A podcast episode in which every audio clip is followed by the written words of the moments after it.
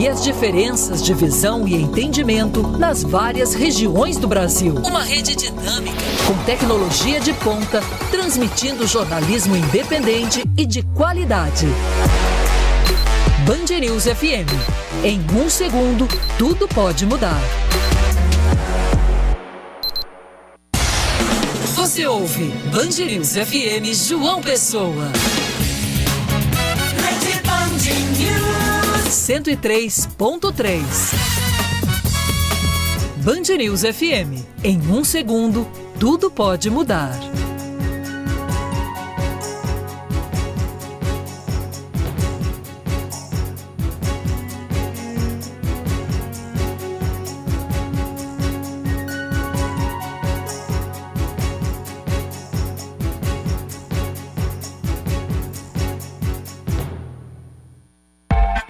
News FM, uma rádio de notícias que inovou na linguagem para informar e formar opinião.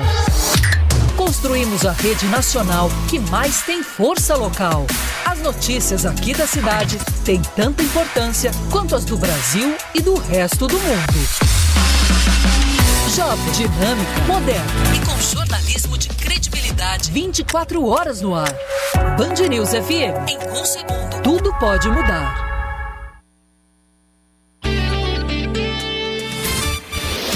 Agora, Band News Manaíra, segunda edição. Oferecimento New Center Materiais de Construção. Sua procura acaba aqui. Torre Jaguaribe, Manaíra. E Apivida Saúde pra Valer.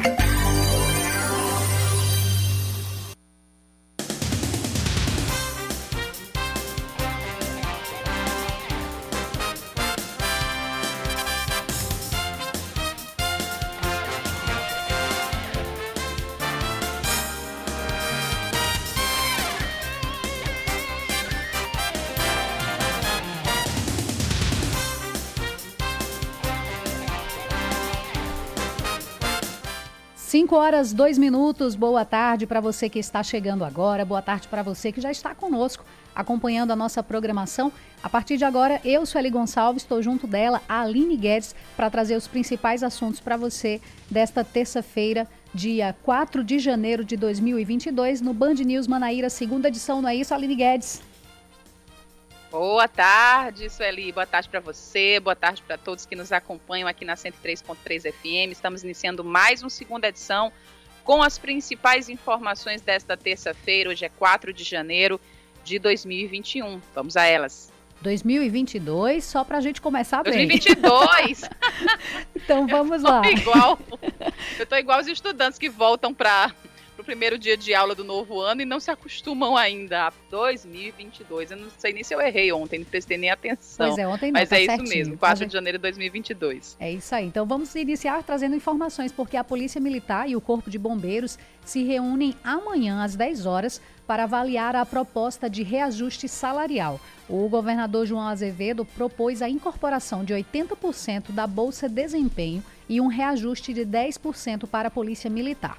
O anúncio foi feito durante uma reunião hoje de tarde é, para por fim né, no impasse entre o Estado e a categoria que reivindica melhorias no trabalho.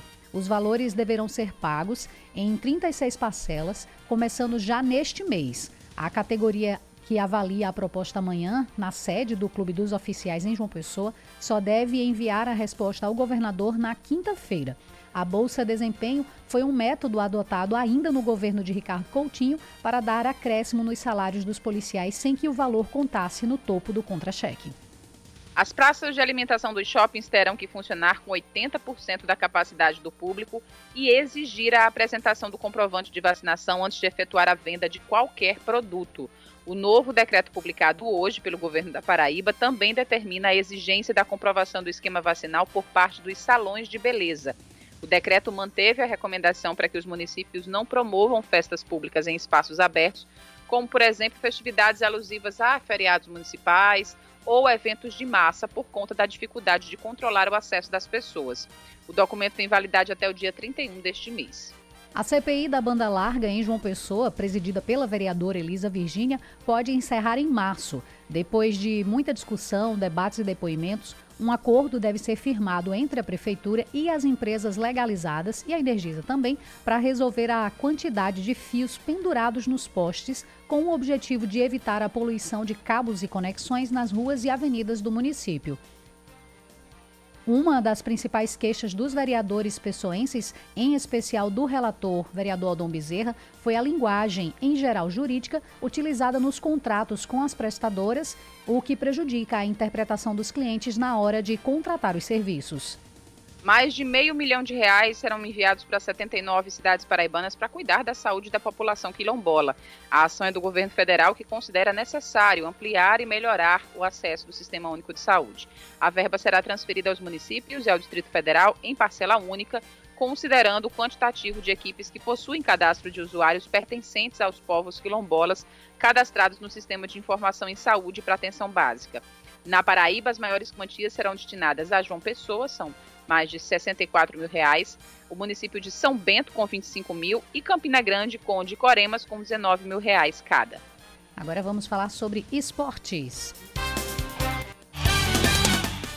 O Botafogo da Paraíba define os dois adversários para os amistosos de pré-temporada. O Alvinegro da Estrela, da Estrela Vermelha já sabe quem enfrentará nos testes para o início da temporada de 2022. Os adversários serão o CSP, no próximo dia 12 de janeiro, no CT da Maravilha do Contorno, às 3 horas da tarde, e também o Santa Cruz, no dia 16, no mesmo horário, só que em Recife. O estádio de partida é, ainda está sendo definido. O confronto contra o tricolor pernambucano, inclusive, será o último antes da estreia do Belo na Copa do Nordeste deste ano, que acontece no próximo dia 23 no Almeidão contra o Sergipe. Além do Botafogo, Campinense e Souza são os outros representantes paraibanos na competição.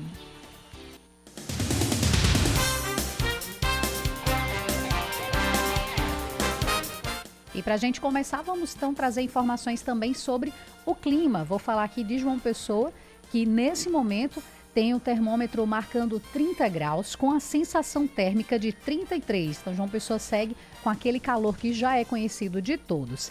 A previsão é que tenha pancadas de chuva agora à noite. A temperatura mínima prevista é de 25 graus e a máxima é de 32. Com relação ainda ao clima, Aline, como é que está em Campina Grande? Qual é a previsão aí para a Rainha da Borborema? Bem, hoje, terça-feira à tarde, o, o, céu permanece parcialmente nublado, assim como é, permaneceu durante a maior parte do dia. Os termômetros marcam 28 graus, a máxima chegou aos 30 graus hoje pela manhã. Hoje à noite há sim uma probabilidade de chuvas, chuvas esparsas, pontuais, é, em alguns trechos, em algumas regiões é, da cidade de Campina Grande. A mínima prevista para logo mais é de até 21 graus.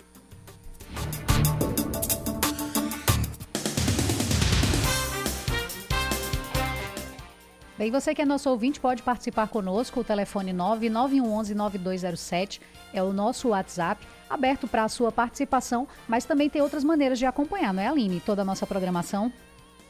Pois é, você não nos acompanha apenas pelo dial, pelo 103.3 FM, mas também pelo aplicativo Band Rádios, pelo site bandnewsfm.com.br e, lógico, saber é, das nossas informações, o nosso giro de notícias que a gente está sempre postando, um pouquinho dos bastidores da nossa rádio, pelo nosso Instagram, arroba Band News FM Manaíra, ou nosso Twitter, também, arroba Band News FM Manaíra. Siga-nos!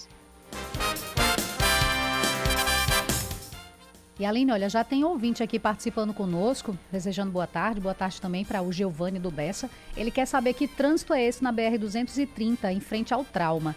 Ele disse que está um trânsito e realmente eu abri aqui né, o, o, mapa da CEMOB, que a gente sempre acompanha aqui pelas câmeras. Como não tem câmeras na região da BR, a gente ainda não tem informação de qual o motivo né, desse trânsito intenso, mas está bastante carregado ali pela região é, que pega no caso aqui é da Universidade Federal e vai até lá na frente, na BR, depois ali do Forroque, ou seja, é bem, bem longo assim a extensão desse trânsito, a, que vai passando aí pelo, pela região do Trauma. É no sentido João Pessoa, Cabedelo, E a gente não, não tem ideia ainda no motivo, né? Vamos aqui contactar a PRF, então, pedir aqui a produção para fazer um, uma análise e tentar ver o que é que está acontecendo. Se você é nosso ouvinte, está aí nos acompanhando e já passou pela região e sabe nos informar, é no sentido João Pessoa Cabedelo, ou seja, é para quem está indo, né? Então, quem tiver informação aí, puder já auxiliar aqui para nos dizer, a gente já agradece. Agora, sabendo que a PRF também pode nos informar vamos buscar, né, essas informações para passar aos nossos ouvintes.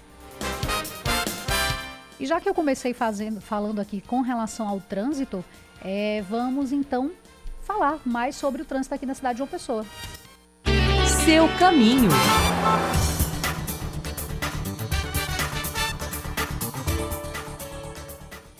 Então, rapidamente aqui, só para falar um pouquinho sobre o trânsito, como está na cidade de João Pessoa, a Avenida Epitácio Pessoa, que é a principal, ela está totalmente livre, está liberada, não vemos nenhum motivo de engarrafamento. Na Avenida Rui Carneiro também não. Descendo um pouquinho aqui para a região sul da cidade de João Pessoa, Mangabeira também está com o trânsito totalmente livre. As câmeras da CEMOB elas não estão funcionando aqui na região da Josefa Taveira, mas a indicação do mapa é que não há trânsito no momento no local, nem também na Avenida Hilton Souto Maior, que consta um fluxo intenso de carro, mas não está segurando o trânsito.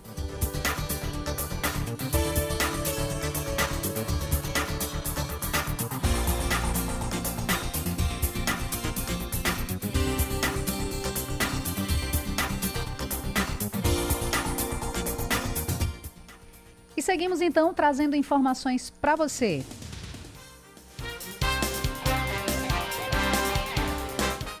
Trazendo mais informações para você, Aline Guedes. Pois é, agora a gente fala sobre a principal informação né, do dia, pelo menos hoje pela manhã. É, a, o noticiário foi marcado pelos protestos realizados por policiais e bombeiros militares da Paraíba na Praça da Independência aqui na capital. Os agentes são contra a lei de proteção aos militares que foi aprovada pela Assembleia Legislativa da Paraíba. As duas categorias criticam a nova lei, que, segundo eles, é, provocará perdas financeiras no momento da aposentadoria. O governo do estado sustenta que a legislação não vai produzir perdas salariais para a categoria. Já o deputado estadual Cabo Gilberto do PSL, que esteve na manifestação, afirmou que esse argumento do governador para manter a lei é falho e que o processo de votação na Assembleia Legislativa foi realizado de forma atropelada. O governador mandou para a Assembleia Legislativa um pacote de maldade aprovado a toque de caixa, respeitando o regimento, onde os deputados votaram sem nem ler. 51 artigos, onde chegou um dia antes, rasgaram a CCJ e foi aprovado, tirando direitos históricos da Polícia Militar. E o governador alega que foi uma determinação da lei federal. Ele está totalmente equivocado ou de má fé ou porque ele não sabe. Todos os outros estados também têm essa mesma lei que tinham que respeitar e não teve problema nenhum. Exemplo, o estado do Rio Grande do Norte, que foi sancionado dia 29. Então, o governador do estado, o presidente da Assembleia e o procurador-geral, ou eles estão com maldade para tentar manipular a opinião pública, ou eles não sabem de nada do que estão falando. Os militares reivindicam também reajuste salarial, paridade e integralidade, o plano de cargo, carreira e remuneração, além da revogação da figura do militar temporário. Cabo Gilberto ressaltou ainda que não está fazendo da pauta uma guerra política. Ele sucateou o que já estava péssimo no fundo do poço. Os policiais de Apareba com o pior salário do país, os aposentados perdendo a metade do que ganham, de respeitando a Constituição Federal, e ele veio com esse pacote de maldade. É por isso que está assim, ó, olha. Tanto de pessoas que estão aqui protestando. E o governador disse que eu estou fazendo de politicagem porque eu sou líder da oposição. Eu estou aqui como militar da reserva, represento sim os militares, porque eu fui eleito por essa bandeira, e o governador deveria ser republicano para aceitar a nossa presença na mesa de negociação. O deputado pontuou que os militares não podem deflagrar greve caso as reivindicações não sejam atendidas, isso como rege o artigo 142 da Constituição Federal. Mas ele disse que as categorias poderão fazer uma espécie de greve branca O que estamos fazendo e vamos arrochar mais ainda a questão do polícia legal. Tudo dentro da legalidade. É o policial ir trabalhar com as condições necessárias pagas pelo Estado. É o policial que entregou todos os plantões extras, porque não temos efetivo. O governador terceirizou a nossa polícia agora, podendo colocar até 9 mil homens com essa lei maléfica que foi aprovada. É o sargento cumprir a sua missão, é o soldado cumprir a sua missão, é o cabo, é o oficial, é a tolerância zero, tudo dentro da legalidade, porque os militares não podem fazer greve. Iremos aí se intensificar todas as falhas do abandono do Estado com relação ao sucateamento da segurança pública ao longo dos últimos 12 anos. A proposta da Lei de Proteção aos Militares foi aprovada na Assembleia Legislativa da Paraíba no dia 14 de dezembro, mas ainda não foi sancionada pelo governador João Azevedo.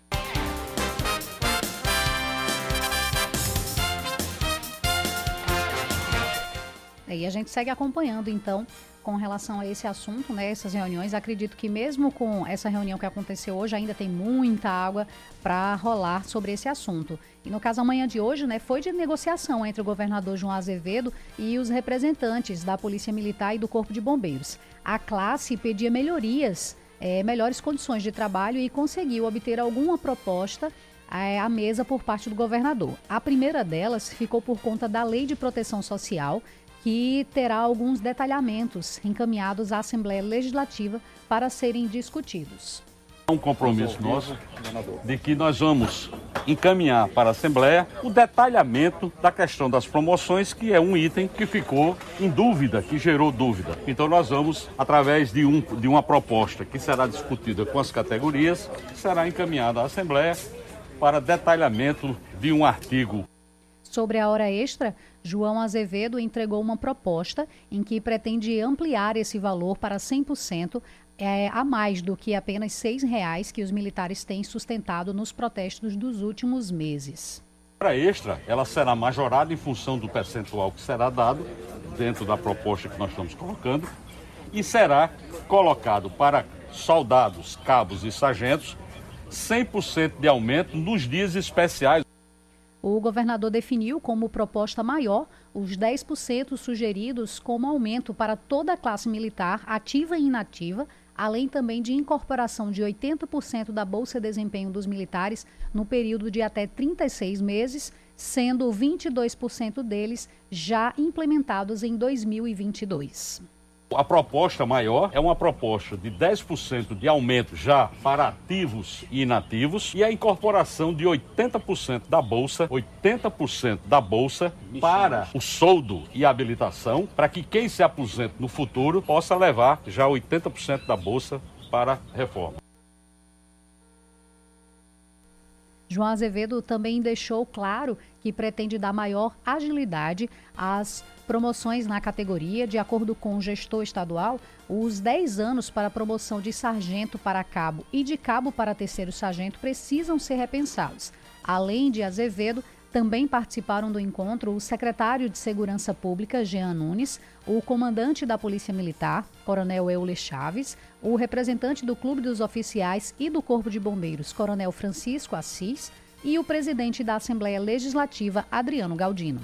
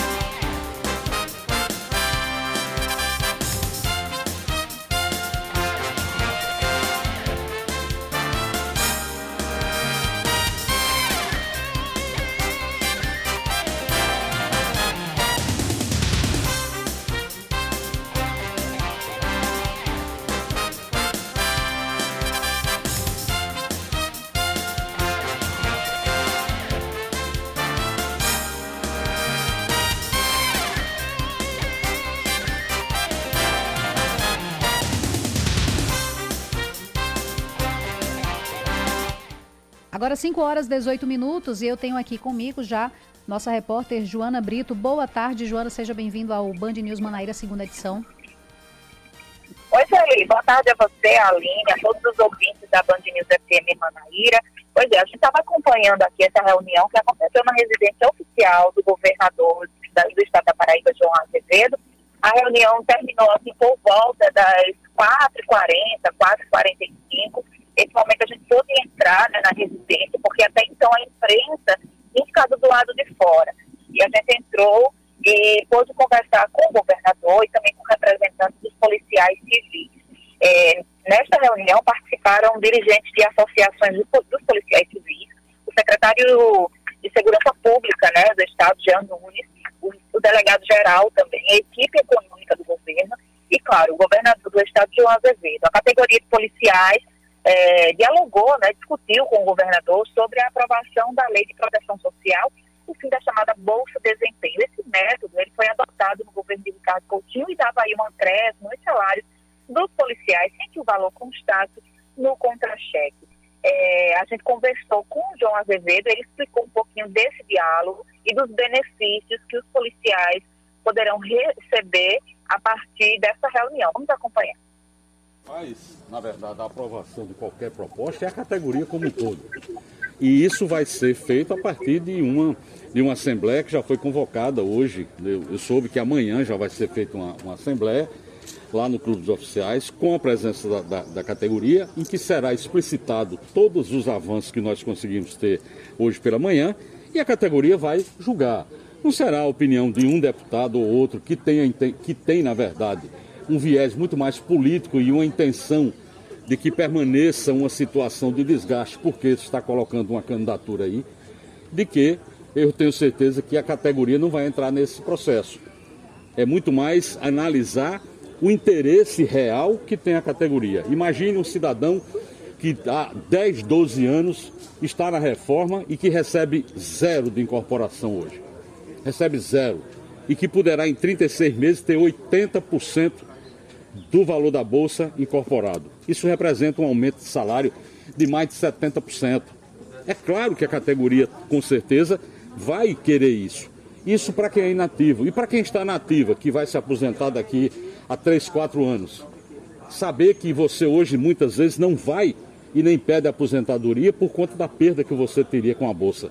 Mas você saber que você daqui a 36 meses você vai poder se aposentar levando 80% da bolsa e que esse valor que hoje pesa mais de 35, 36% é, dentro do seu salário vai cair para 6% e 4% somente de representação. Então, é, é, isso que nós estamos discutindo. Nós estamos discutindo números, nós estamos discutindo fatos.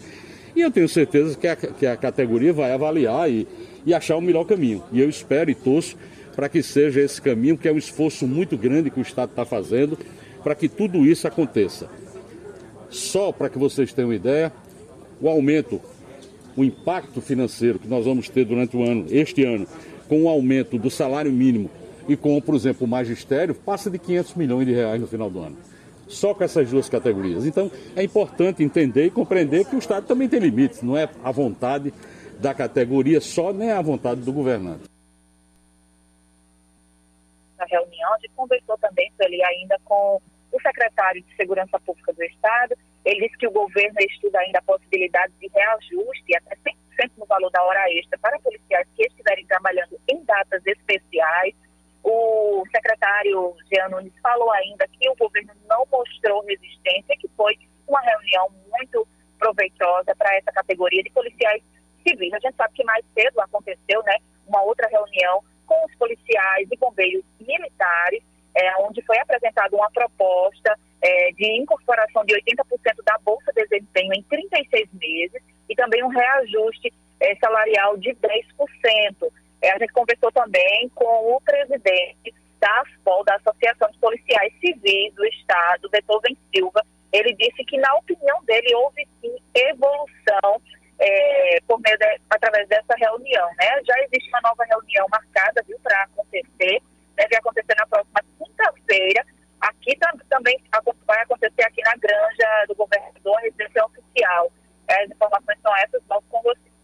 É, obrigada, então, é, Joana, né, falando aí sobre com relação à reunião que houve hoje, para propostas também para a Polícia Civil durante a reunião que terminou agora há pouco, né? Aí, a repórter da TV Band News, Joana Brito, muito obrigada pelas suas informações, Joana.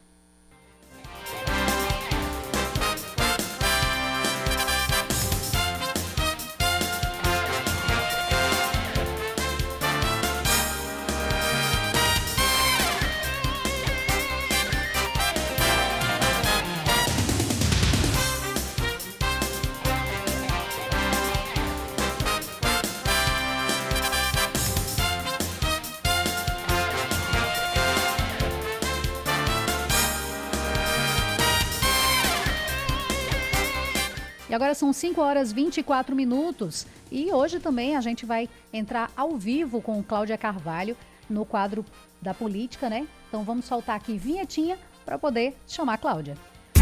Política com Cláudia Carvalho. Cláudia, boa tarde. Seja bem-vinda aqui ao Band News Manaíra, segunda edição. A gente continua falando né, sobre as negociações entre o governador, a Polícia Civil, a Polícia Militar. Então, boa tarde, Cláudia, seja bem-vinda. Boa tarde, Sueli. Boa tarde, Aline. Boa tarde, principalmente, a, a, todos os ouvintes da Band News FM. É, realmente, hoje foi um dia bem movimentado para a polícia. Nós falamos sobre as manifestações que aconteceram durante todo o dia, né? Porque a polícia foi às ruas logo cedo, fazendo uma concentração na Praça da Independência. De lá teve uma caminhada com uma multidão de policiais vestidos de luto, né? Vestindo preto Aliás, foi essa a convocação que foi feita pelas redes sociais e também pelo, por telefone, enfim, pelos deputados Cabo Gilberto e Valber Virgulino, que são deputados de oposição. Então, essa caminhada saiu lá da Praça da Independência para o Palácio da Redenção, embora a reunião, de fato, aconteceu com o governador João Azevedo e representantes da Polícia Militar pela manhã e da Polícia Civil à tarde, foi tudo na Grande Santana. Mas a movimentação das polícias se deu no centro da cidade, até porque por causa da proximidade né, do, da Praça da Independência com o Palácio da Redenção e para a Grande Santana seria alguma coisa bastante cansativa, né, no, no sol que nós estamos presenciando aqui em João Pessoa ia ser bastante complicado. Mas isso não tirou, de fato, a, a, a solidificação desse movimento. Mais uma vez, as polícias deram uma demonstração de força né, nesse, nesse movimento. Particularmente, eu, eu estranhei desde ontem o tom que foi dado, tanto pelo, pelo deputado Cabo Gilberto, quanto também por Valber Virgulino, que tratavam essa, esse momento de conversa, de pleito salarial, enfim, de, de busca por melhorias nas condições de trabalho, quase como uma guerra, né? A gente for observar o, a, a, postagem que Valber Virgulino fez ontem, ele compara a negociação dos policiais com o governo à prisão de Al Capone, a matança de nazistas, enfim, é um negócio meio catastrófico. Mas, graças a Deus, a reunião, as reuniões aconteceram e me parece, claro que é, é, é, não seria é, prudente a, a, adiantar qual será o resultado, mas ao passo que o, o governo cede aí uma proposta de incorporação de 80% da Bolsa de Desempenho nos próximos 36 meses ao soldo, né, também é, sinaliza com uma proposta de reajuste salarial de 10%, essa não, não pode ser considerada para nenhuma categoria como uma proposta ruim. Agora, se as polícias vão aceitar, aí já são outros 500, né? É, a, já tem uma, uma reunião convocada para amanhã, uma assembleia, né, que vai ser realizada no Clube dos Oficiais, e a categoria dos policiais militares, parte dos policiais militares vai, enfim, opinar se aceita ou não essa proposta do governo. As, enfim, todas as representações das polícias vão fazer, devem adotar o mesmo procedimento, vão convocar assembleias, e nessas assembleias a categoria vai dizer se aceita ou não. Mas não tinha ser é, integrante das polícias, qualquer, qualquer trabalhador que recebesse uma proposta de aumento salarial de 10% numa época de crise como a que nós vivemos, certamente não achará essa proposta ruim. É claro que existe, por causa da Bolsa de Desempenho e uma série de, outras, de outros problemas, como também o valor das horas extras, existe uma, uma insatisfação salarial que é bastante substancial, né, entre é, tanto polícias é, tanto a Polícia Civil quanto a Polícia Militar.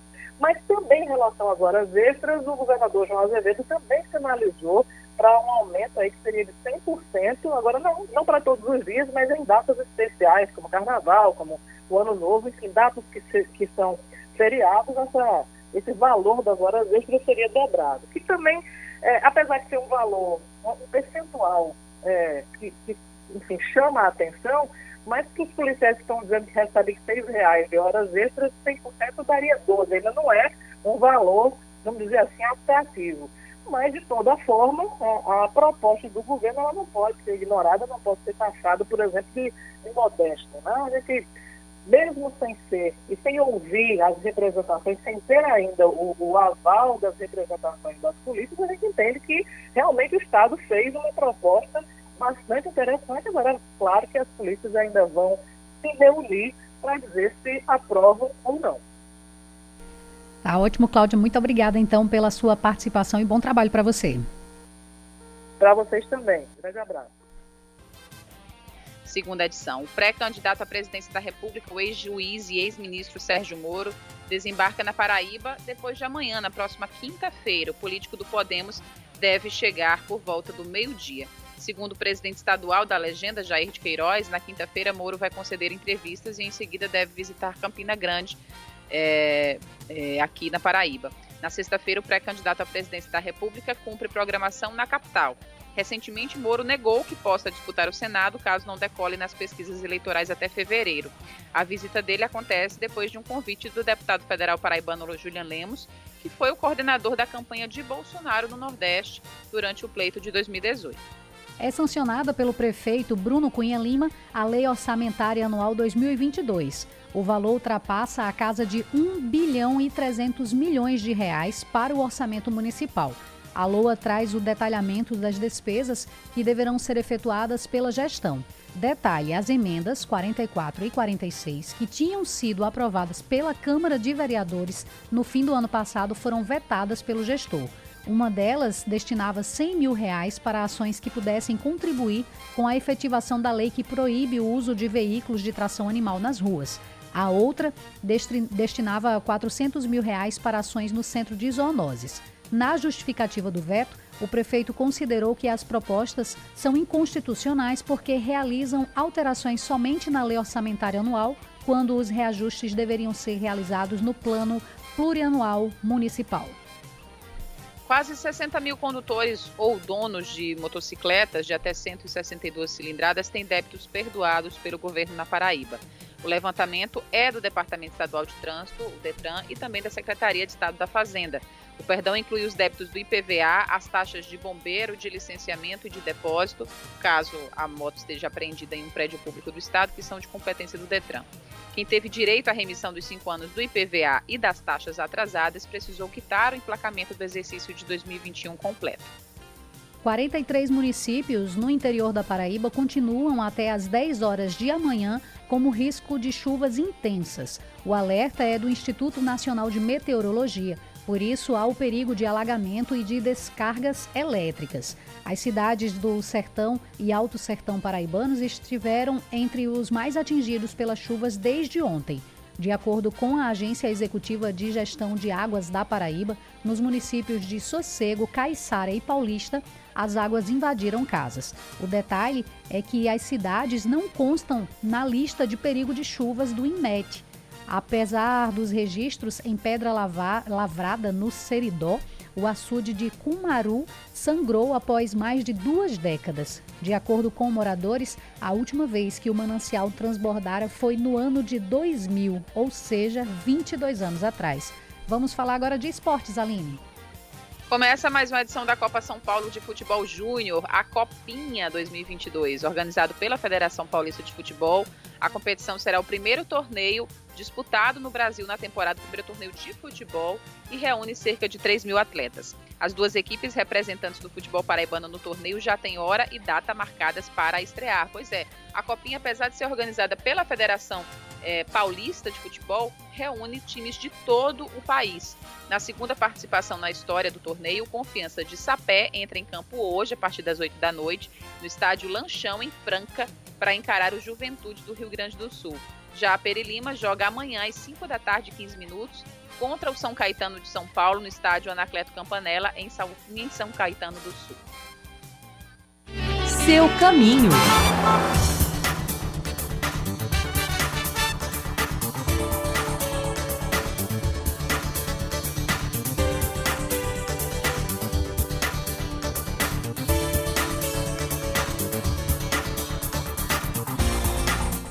5 horas 35 minutos e vamos atualizar você, nosso ouvinte, com relação ao trânsito. Agora, o, na BR-230, o, o trânsito continua intenso e lento. É, no sentido Cabedelo, no trecho entre o viaduto da Pedro, II até a proximidade da Promac, por ali próxima, depois né, do Hospital de Trauma.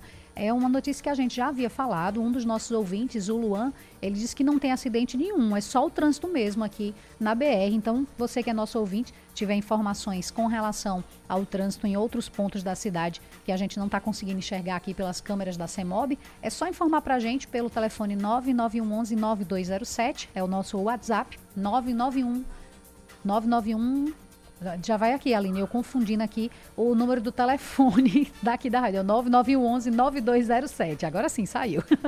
Mas seguindo com informações, então, sobre o trânsito, além da universidade, da, região aqui, melhor dizendo, que vai agora já intensificou, né? Tá saindo aqui já próximo ali à prefeitura, em Água Fria, o trânsito do, da BR-230 já tá pegando toda essa região, invadindo aqui, indo direto até a região ali de Brisamar, nas proximidades do Hospital de Emergência e Trauma, ou seja, está só crescendo o trânsito na BR. Então, os motoristas que puderem evitar é, essa região da cidade já busquem ruas alternativas para facilitar o acesso para outros locais, já que esse está praticamente intransitável. O trânsito está muito forte mesmo, muito pesado.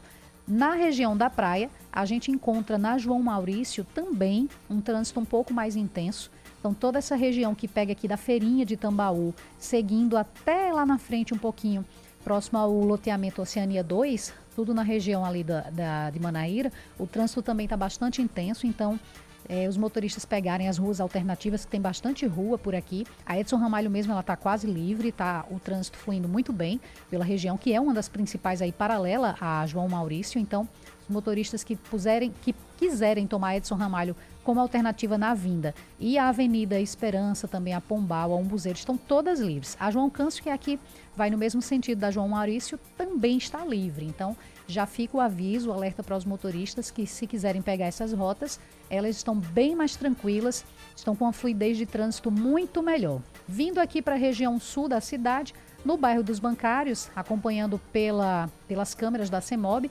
tem um, um, fluxo um pouco mais intenso na entrada do bairro dos bancários, a, mas logo em seguida, aquele primeiro sinal que tem, logo no comecinho, depois do, da rotatória da Universidade Federal, é, na, a gente já vê que o trânsito está fluindo muito bem para essa entrada aqui. Tem muito carro nessa hora, mas não é, é o trânsito normal mesmo do horário, agora 5 horas e 38 minutos, então é muito comum ter um fluxo maior de carro é, durante toda essa região aqui da, dos bancários, no comecinho dos bancários. São os pontos que mais apresentam né, é, questão crítica é, na cidade de João Pessoa. Boa fluidez também nos dois sentidos, na Avenida Cruz das Armas, nas proximidades ali da Feira de Oitizeiro. Está muito tranquilo mesmo o trânsito nessa região, pelo que a gente pode acompanhar aqui pelas câmeras da CEMOB.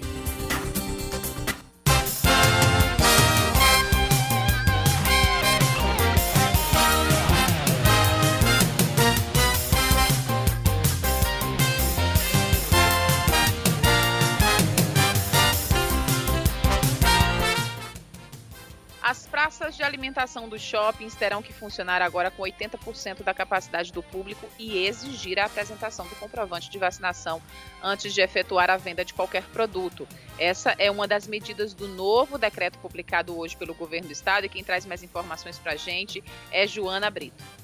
O novo decreto foi publicado nesta terça-feira e tem validade até o dia 31 de janeiro em todo o estado da Paraíba. A principal mudança é justamente no que diz relação à exigência do passaporte da vacina para estabelecimentos como salões de beleza, academias, shopping centers. Agora, para frequentar esses ambientes, é, a gente vai ter que apresentar aí o passaporte da vacina. E a dica para quem não quer andar ali com a carteirinha, aquela que a gente recebe no momento, que vai vai receber né, a vacina, a dose do imunizante, é só baixar um aplicativo no celular que tem a mesma validade. De acordo com o novo decreto, as lanchonetes e estabelecimentos similares que funcionem dentro dos shopping centers para vender quaisquer produtos vão, o cliente vai precisar apresentar o passaporte da vacina. Esses estabelecimentos também poderão funcionar né, a partir desse novo decreto com 80% da capacidade do público.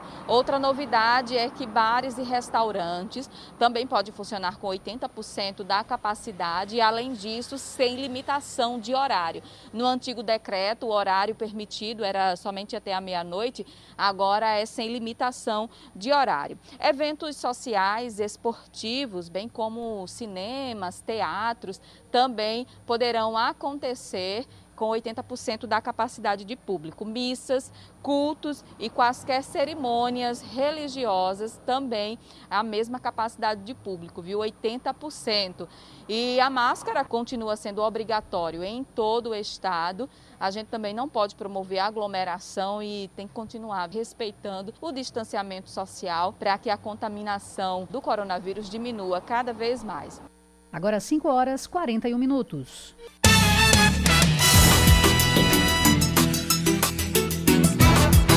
Agora 5 horas 42 minutos de volta com você para trazer mais informações. É, morre o radialista José Maria Fontinelli aos 80 anos após travar uma luta contra o câncer, o câncer de próstata. Fontinelli estava internado em estado grave em um hospital de João Pessoa e teve o estado de saúde agravado nas últimas horas. Ele foi conhecido por participações em aberturas esportivas e dos fatos políticos do estado. O radialista é um dos fundadores da Associação dos Cronistas Esportivos da Paraíba. Segundo a família, não houve velório a pedido do próprio Zé. Já o sepultamento aconteceu no Parque das Acácias. Cativo Daniel Vitor, de 21 anos, morto após ter o carro incendiado, foi assassinado por motivo fútil. As investigações apontam que Bruno Santos Silva, de 35 anos, e Pamela Nicole Brito da Silva decidiram repentinamente realizar um assalto depois que a mulher reclamou que estava passando por dificuldades financeiras. Durante coletiva de imprensa realizada hoje, o delegado Demetrios Patrício revelou que os suspeitos escolheram um trajeto aleatório no aplicativo de transportes e nem planejaram quem seria a vítima. Na abordagem, Bruno e Pamela teriam ficado nervosos e, por impulso, pegaram o cabo do carregador do celular do motorista para asfixiá-lo. É, Daniel acabou desmaiando, foi colocado no banco de trás do carro e, por saberem que tinham deixado suas impressões digitais no veículo, os suspeitos decidiram tocar fogo e foi justamente por conta da inalação de fumaça que Daniel morreu. Bruno já está preso e a Polícia Civil já pediu a prisão preventiva de Pamela. O fluxo de turistas durante o verão na Paraíba deve superar os anos anteriores. A estimativa é da presidente da empresa paraibana de turismo, é, Ruth Avelino. Segundo ela, a ocupação na rede hoteleira em janeiro já registra um aumento de 15% em relação ao ano passado. Em todo o litoral do estado, Ruth destacou que a ocupação segue acima da média. Ela destacou também que as praias do litoral sul e norte, além de João Pessoa, como as, são as mais procuradas pelos turistas. Além disso, para se ter uma ideia, a ocupação hoteleira registrada durante a véspera de Réveillon nos hotéis e pousadas da Paraíba chegou a 95%. A Paraíba registra nas últimas 24 horas mais 39 casos de Covid-19, totalizando 464.629 registros é, confirmados da doença, distribuídos por todos os 223 municípios. Os dados divulgados hoje ainda não disponibilizam o número de vacinas aplicadas. Isso acontece desde o ataque hacker ao sistema do Ministério da Saúde e esses números acabaram de lá para cá não sendo atualizados. Nenhum óbito foi confirmado neste último boletim. Com isso, o estado totaliza, permanece nas 9.600 mortes causadas pela doença desde o início da pandemia. Esportes. O Campinense ganhou mais um reforço para a lateral esquerda neste, neste período de pré-temporada. O nome da vez é Emerson, que tem origem neste setor, mas que é, na verdade, um jogador polivalente, atuando também como meia mais ofensivo. Emerson tem 28 anos e já atuou no futebol paraibano numa outra oportunidade. O atleta, que é natural de Duque de Caxias, no Rio de Janeiro, já representou também as cores do 13, maior rival do rubro negro, no primeiro semestre do ano passado e deixou boas impressões. Emerson tem, che tem chegada prevista na cidade de Campina Grande nesta quinta-feira, quando ficará à disposição do técnico Raniele Ribeiro, é Raniele Ribeiro, junto aos demais jogadores já integrados ao plantel.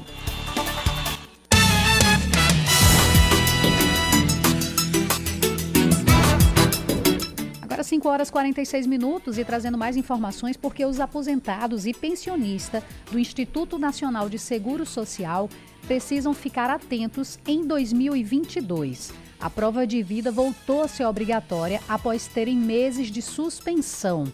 Saiba mais sobre o procedimento na reportagem de Felipe Peixoto. Desde que começou a pandemia, Terezinha Pinheiro não fez a prova de vida. Com o retorno da obrigatoriedade, ela foi em busca de informação. Eu vou, eu vou procurar o INSS, talvez até aqui, né? Para fazer a prova de vida. O INSS montou um calendário para atender os 3 milhões de beneficiários que não fizeram o procedimento nos últimos dois anos. Quem está desde 2020 sem realizar prova de vida tem até o fim deste mês para regularizar a situação. Para provas de vida vencidas no primeiro semestre de 2021, o prazo é fevereiro. Se o vencimento ocorreu entre julho e agosto, a prova de vida deve ser feita até março. Para vencimento entre setembro e outubro, o prazo vai até abril. E para vencimento entre novembro e dezembro, o limite é maio. A prova de vida não é feita nas unidades do INSS. O beneficiário precisa ir pessoalmente até a agência bancária onde ele recebe o auxílio ou a aposentadoria. Em alguns casos, dá para fazer pelo celular, mas quem não lida bem com tecnologia pode achar complicado. Tem que baixar o aplicativo Meu INSS ou gov.br e cumprir todas as etapas de validação. Mas apenas metade dos beneficiários está na base digital de dados do governo. E para 2022 teve uma mudança importante nas regras da prova de vida. Agora ela deve ser feita no mês de nascimento do beneficiário.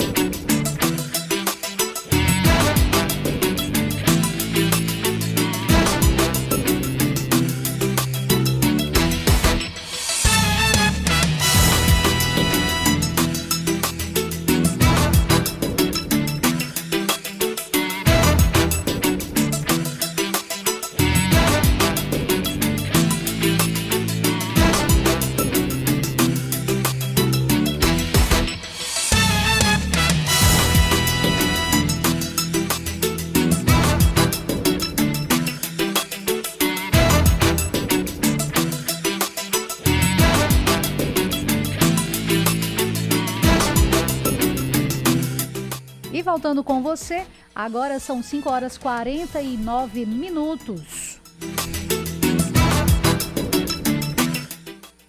Goleiro Emerson agora é no Nacional. O goleiro Emerson agora, Emerson, melhor dizendo, Emerson, agora está no Nacional de Patos. Vamos para mais informações sobre este assunto.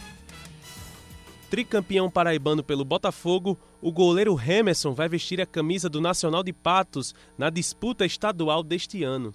Com experiência e propriedade suficiente para sonhar com mais um título, o Camisa 1 almeja seu primeiro êxito, atuando agora por outro clube paraibano que não seja o Belo, por onde foi também campeão brasileiro no ano de 2013. Para que isso aconteça, a expectativa de Hemerson passa principalmente por uma campanha que faça com que a equipe sertaneja consiga almejar um calendário mais requisitado no próximo ano. Ele, muito ambicioso agora em um novo clube, tem se mostrado confiante para que o trabalho possa ser feito de forma com que a torcida do Canário fique bastante satisfeita com os resultados obtidos dentro das quatro linhas. Um estado onde conheço bem o futebol aí, é, tive êxito em três competições aí com o Botafogo, sendo tricampeão paraibano é, e agora pelo Nacional. espero que não seja diferente. A gente vai, vai brigar, vai lutar para a gente conquistar títulos aí e, e também buscar uma, um calendário para o segundo semestre para o clube, né? Uma série D do brasileiro. Então, acho que é, é essa a expectativa que a gente tem. Hemerson explicou também que a diretoria nacionalina tem sonhado alto para a disputa estadual. Talvez esteja aí a grande justificativa para que ele topasse defender a meta alviverde num desafio que pode estender ainda mais o nome do arqueiro na história do futebol da Paraíba. O paulista elogiou também a torcida do Canário do Sertão, e a estrutura que o clube tem oferecido aos atletas. O projeto apresentado pelo Nacional foi muito bom, um projeto vitorioso e é um clube que, que tem uma torcida apaixonada, tem uma estrutura boa, então isso que me convenceu a, a, a fechar com ele. Apesar de ainda não ter dado início à pré-temporada, o elenco do time patoense já conta com 12 jogadores confirmados e será comandado pelo técnico Reinaldo. A estreia do Nacional de Patos no Campeonato Paraibano está prevista para acontecer no dia 3 de fevereiro, contra o Campinense em Campina Grande. Datas, horários e locais das partidas ainda não foram definidos pela Federação Paraibana de Futebol. Aí você ouviu a reportagem de Vitor Oliveira falando sobre a chegada do goleiro Hemerson.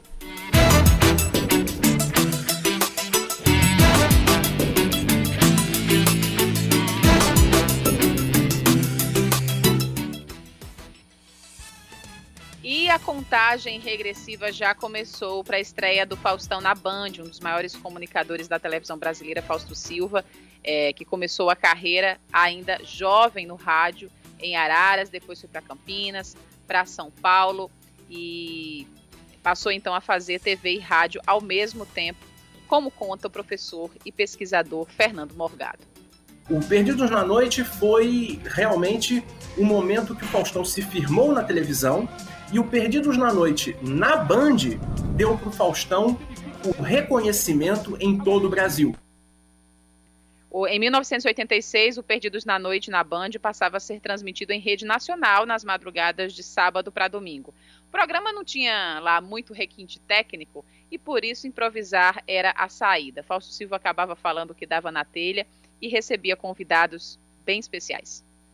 Perdidos à noite em São Paulo, Rio e Salvador, o Bob Coutinho. Vale a pena não ver de novo. Perdidos à noite. Isso é que pode chamar isso de sucesso. Ninguém tem o que fazer sábado à noite, tem que aumentar o gordinho. Segundo o pesquisador Fernando Morgado, Perdidos na Noite era um programa diferente, num momento bem importante da história do Brasil. O Perdidos na Noite, ele foi o símbolo de uma geração.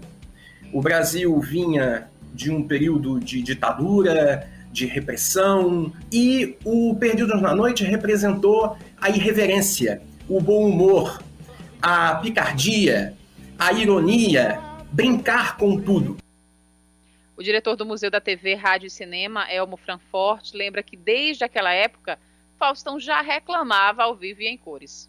Ele não faz aquele programa tudo quadrado. E a câmera ela vai para todos os lados possíveis, ela conversa com as pessoas como se fosse verdadeiramente uma janela que você atravessou. O da TV, Rádio e Cinema em São Paulo abrirá as portas em abril e Faustão já tem um lugar especial nesse espaço. Elmo Frankfurt espera boas novidades para a programação noturna com um comunicador na Band. A Band está se reinventando e a televisão está se reinventando junto com a Band. E a gente percebe que o Fausto está sendo uma peça muito importante nesse momento. A gente vai, vai experimentar uma, uma nova cara para o nosso horário nobre, para as noites. Então anote na agenda, Faustão na Band começa no dia 17 de janeiro. Para quem ainda lembra do Perdidos na Noite, para quem acompanhou na época Perdidos na Noite e também para quem não acompanhou, mas sabe da carreira, sabe do profissionalismo, sabe do, do gigantismo que Faustão é, representa para a televisão brasileira e tá com saudades, olha só, o programa vai ser exibido de segunda a sexta-feira, sempre às oito e meia da noite, depois do Jornal da Band. Grande é a expectativa, não é, Aline? Para a gente rever Faustão nas telas. E agora a gente não vai esperar de domingo ao outro domingo. Vai ser todos os dias, né? Para acompanhar o Fausto Silva. Pois é, uma expectativa muito grande. Eu, de fato, tô com muita saudade já do Faustão. É, o Faustão tem muito a cara da televisão brasileira e com certeza vem para somar demais, vem para diversificar a programação da TV brasileira todas as noites com muito entretenimento, com um jeito Faustão de se comunicar. É verdade. Agora vamos então para a informação sobre o trânsito. Seu caminho.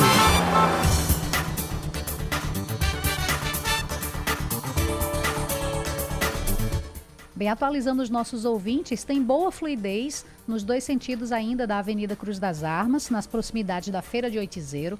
Também na Avenida Beira Rio, com bom fluxo de veículos em ambos os sentidos, tendo trânsito mais intenso na via de acesso para a rua Vandique Pinto Figueiras, né, que fica aqui também, próxima ali na Avenida Beira Rio é, principal dos bancários, com fluxo, um fluxo um pouco mais intenso no sentido bairro, a partir ali logo do comecinho na entrada do bairro até as imediações ali do shopping. Então a região está com um fluxo muito intenso nessa área, mas não chega a ser um engarrafamento, aquele trânsito imenso que a gente já conhece. Já o retão de Manaíra, o trânsito também está intenso, principalmente no sentido praia, porém com fluidez logo após o semáforo ali do, do, do shopping, né, próximo à BR-230. Mas a gente vê que no sentido praias, é, bairro, o trânsito quase não tem nem carro. A fluidez está indo muito tranquilo, mas com muito intenso no sentido praia, né? Trazendo mais outro, outro lugar aqui, Avenida Pedro II. Está totalmente livre, fluxo constante nos dois sentidos, principalmente ali nas proximidades do Ibama. Aqui, próximo à rádio, que começa né, no início da Avenida Pedro II, a gente vê que nem carro está passando. Então, assim, a Avenida Pedro II, que geralmente nessa hora bomba né, de trânsito, a gente já consegue ver que está muito tranquilo o trânsito aqui por essa região. O viaduto do Cristo também com o trânsito fluindo bem nos acessos para o bairro e para o centro. Como eu falei, parece que as pessoas ainda estão no, naquele clima de de festa, de férias, então acaba dando essa fluidez. Eu acredito, Aline, inclusive que esse trânsito mais lento assim é porque as escolas, as faculdades, universidades ainda não estão funcionando, não é verdade? É verdade. Isso deve mudar em alguns dias. É isso mesmo. A previsão é que as aulas elas já, já sejam retomadas no finalzinho de janeiro, início de fevereiro para as particulares, né? A pública em meados de fevereiro então eu acho que esse bom trânsito que a gente encontra hoje em João Pessoa vai acabar, porque se a gente observar, o fluxo maior é justamente no horário em que estão entrando e saindo das escolas e o pessoal, os pais acabam saindo do trabalho para ir pegar ou para deixar as vans escolares acabam tomando conta da cidade. Mas é assim, a gente finaliza então essas informações sobre o trânsito e também já caminhando para a finalização do programa, Aline.